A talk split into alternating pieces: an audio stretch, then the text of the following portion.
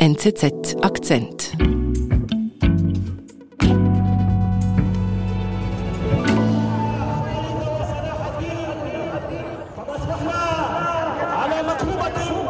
Uli, was wir da sehen, ist das eine Militärparade?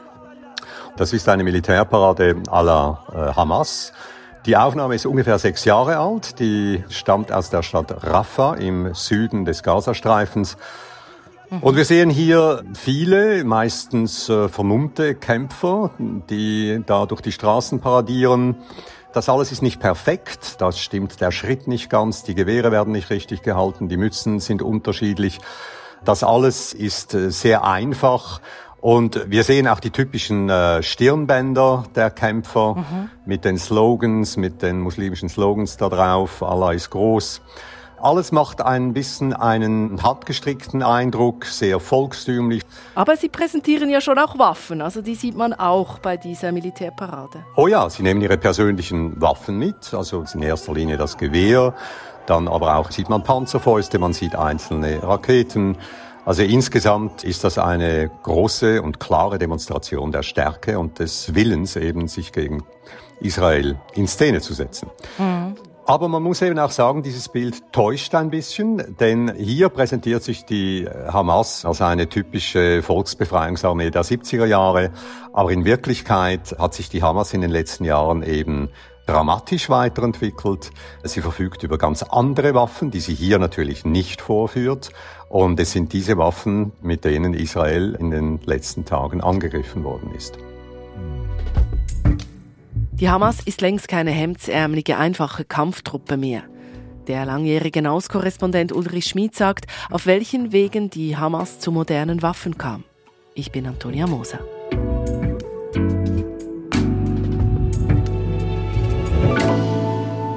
Und jetzt will ich es aber schon wissen.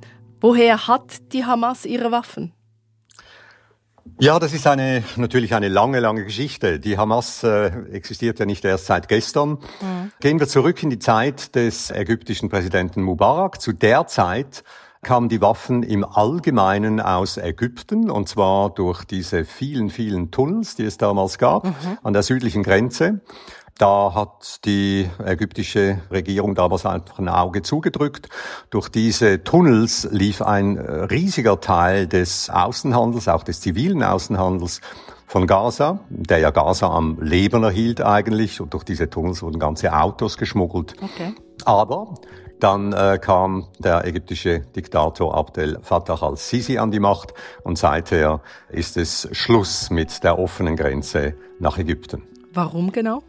Es sind eigentlich zwei Gründe, die ihn veranlasst haben, diese Grenze radikal zu schließen und die Tunnel zu fluten. Zum einen hat er äh, Angst vor dem verheerenden Einfluss, den die Hamas in Ägypten haben könnte. Und das Zweite ist natürlich, dass Ägypten ganz einfach dieses Problem der Palästinenser nicht quasi erben will. Äh, sie mhm. wollen diese Grenze geschlossen halten. Also, wie kommen dann die Waffen nach Gaza? Ja, also wenn man sagt, die Verbindung zu Ägypten ist abgebrochen, dann stimmt das einfach nicht ganz.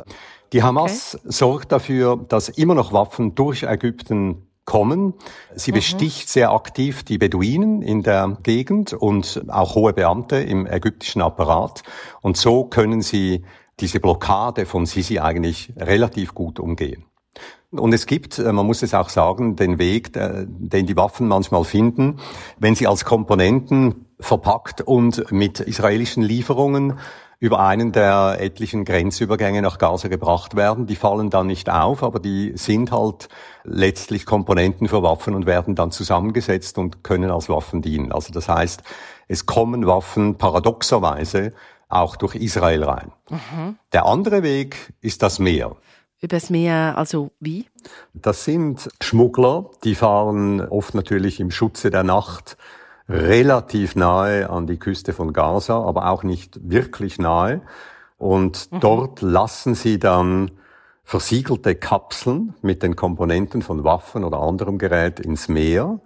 Und die treiben im Meer, die sind aber versehen mit einem GPS-Sender, der von den Fischern, die dafür ausgerüstet sind, geortet werden. Dann fahren die Fischer mit sehr kleinen Booten, mit ihren sehr kleinen Fischerbooten, die man oft auf dem großen Meer überhaupt nicht mehr sieht, und mhm. fahren dahin, äh, bergen diese Kapseln und bringen sie ebenfalls im Schutze der Nacht nach Gaza zurück, wo sie dann sofort in den Tunnel verschwinden und zu diesen Montagehallen der Hamas gebracht werden. Aber Zwischenfrage, wer liefert eigentlich diese Waffenteile?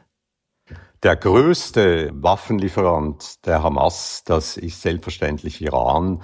Das ist die Macht, die in den letzten Jahren sich ganz, ganz klar als die Nummer eins profitiert hat, was Waffenlieferungen an die Hamas angeht. Und was schickt da Iran? Also sind das moderne Waffen? Ja, das sind Waffen, die sind moderner als die früheren. Das ist ganz klar. Die Hamas hat hier große Fortschritte gemacht. Es sind nicht eigentliche Präzisionswaffen. Sie sind meistens nicht mit GPS-Sendern ausgerüstet. Es sind Drohnen dabei, es sind Mörserbestandteile dabei. Aber zunehmend, ganz offensichtlich, ist modernere Technik dabei. Hightech-Waffen, kleinere, für die elektronische Kriegsführung geeignete Geräte werden auch geschmuggelt. Und das spielt eine immer größere Rolle in der modernen Kriegsführung. Also elektronische Kriegsführung, was muss ich mir darunter vorstellen? Das ist im Grunde äh, Kriegsführung im Internet. Da wird grundsätzlich, ist das Ziel dieser Kriegsführung zu verwirren, auf falsche Fährten zu lenken, abzulenken oder zu überfluten so mit Informationen, dass sie nicht mehr in der Lage sind, korrekte Daten zu erheben. Aber woher hat denn jetzt die Hamas dieses Know-how, also solche elektronische Kriegsführung zu betreiben? Ich würde sagen, zum einen kann das Know-how bis zu einem gewissen Grad im Internet erworben werden.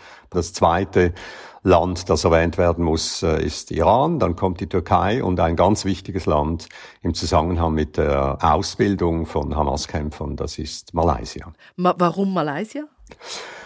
Malaysia hat keine diplomatischen Verbindungen mit Israel. Malaysia ist ein Land, das sich immer relativ stark hervorgetan hat, ähm, hat bei anti-israelischen Aktionen mitgemacht. Ein muslimisches Land selbstverständlich, ein Land, das Kontakte unterhält zur Hamas-Führung. Und in Malaysia werden junge Kämpfer der Hamas seit Jahren ausgebildet. Aber jetzt diese Hamas-Kämpfer in Malaysia, was lernen die da genau? Wie werden die ausgebildet? Sie werden umfassend im Cyberkrieg ausgebildet, aber nicht nur im Cyberkrieg. Also im Cyberkrieg-Sektor lernen Sie eben, wie man andere Geheimdienste mit, mit Nachrichten überflutet, wie man Nachrichten verschlüsselt, wie man Firewalls überwindet. Aber es gibt auch ganz praktische Dinge. Sie lernen, wie man äh, Panzer überfällt, mit welchen Waffen man das tut, mit welcher Taktik. Es werden Sniper-Einsätze geübt, es werden Fallschirmangriffe geübt mit diesen Hängegleitern. Das ist äh, sehr, sehr konkret und dass alle diese Dinge, die Sie dort in Malaysia lernen, die haben wir jetzt beim Überfall der Hamas vor gut einer Woche in Israel gesehen. Mhm. Aber jetzt haben wir gehört, Malaysia, Iran, Ägypten. Das gibt mir schon den Eindruck, dass die Hamas sehr abhängig ist vom Ausland, also von der, von Waffen, von Know-how und so weiter. Das sind sie, ja. Die Kleinkomponenten, die können sie nicht selber herstellen. Die Elektronik und all diese Dinge, die müssen definitiv importiert werden. Es geht wirklich ums Zusammensetzen. Aber da hat die Hamas in den letzten Jahren außerordentliche Fähigkeiten entwickelt.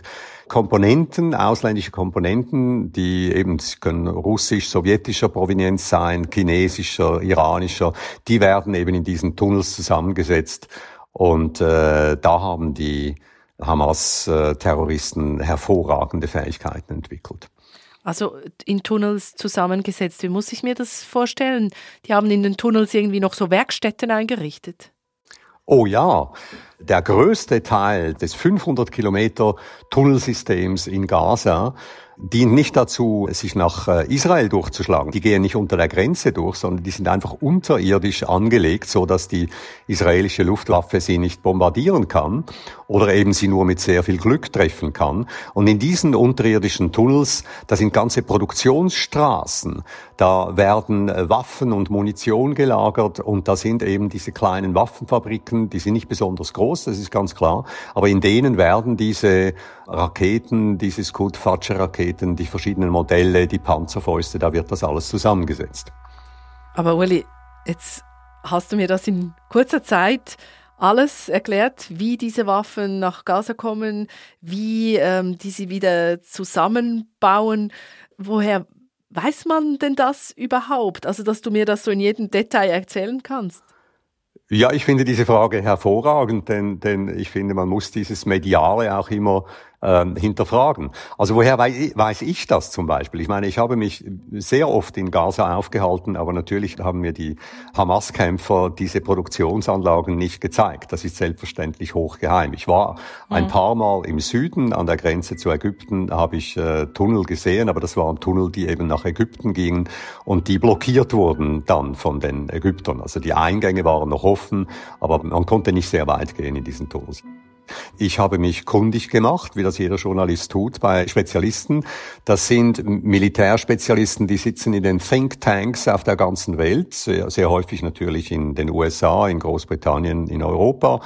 Und die wiederum, die studieren einerseits die militärischen Publikationen der einzelnen Länder, auf die man sich wiederum nicht besonders verlassen sollte. Und sie mhm. haben ein Netzwerk von weiteren Spezialisten. Das ist das eine. Das andere, das sind natürlich die Geheimdienste. Ich vermute, dass die Geheimdienste sehr gute Vorstellungen davon haben, was die Gegner jeweils, äh, also in diesem Falle, ich glaube, dass die israelischen Geheimdienste an sich relativ genau wissen, was die Hamas hat. Und umso erstaunlicher ist es, dass diesmal die Israeli von diesem Angriff der Hamas total überrascht wurden. Also eben, die, der israelische Geheimdienst hatte all diese Quellen ja auch, wenn du die auch einfach so findest, sag ich mal. Wie erklärst denn du dir das?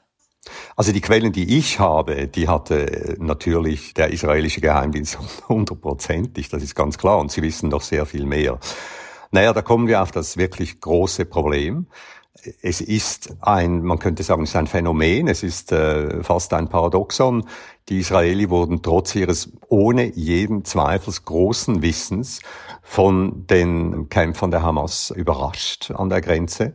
Sie waren nicht da, sie haben es nicht mitbekommen, sie kamen zu spät.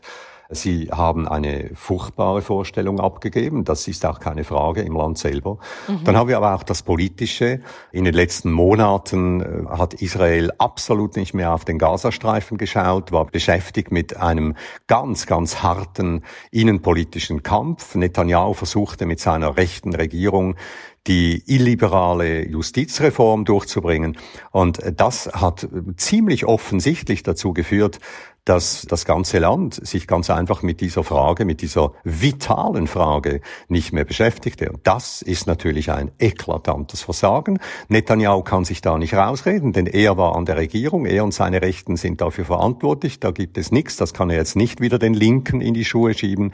Und dieses Versagen wird auf jeden Fall Konsequenzen haben in der Armee, in den Geheimdiensten und selbstverständlich auch in der Politik. Da wird es große Verschiebungen geben.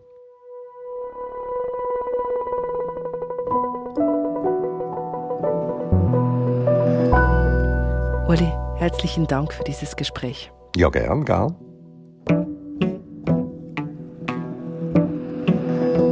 Das war unser Akzent. Produzent dieser Folge war Simon Schaffer. Ich bin Antonia Moser. Informiere dich schnell, kompakt und fokussiert über das Weltgeschehen mit unserem täglichen Newsletter, dem NZZ Briefing. Registriere dich dafür kostenlos und abonniere es unter go.nzz.ch/briefing. Bis bald.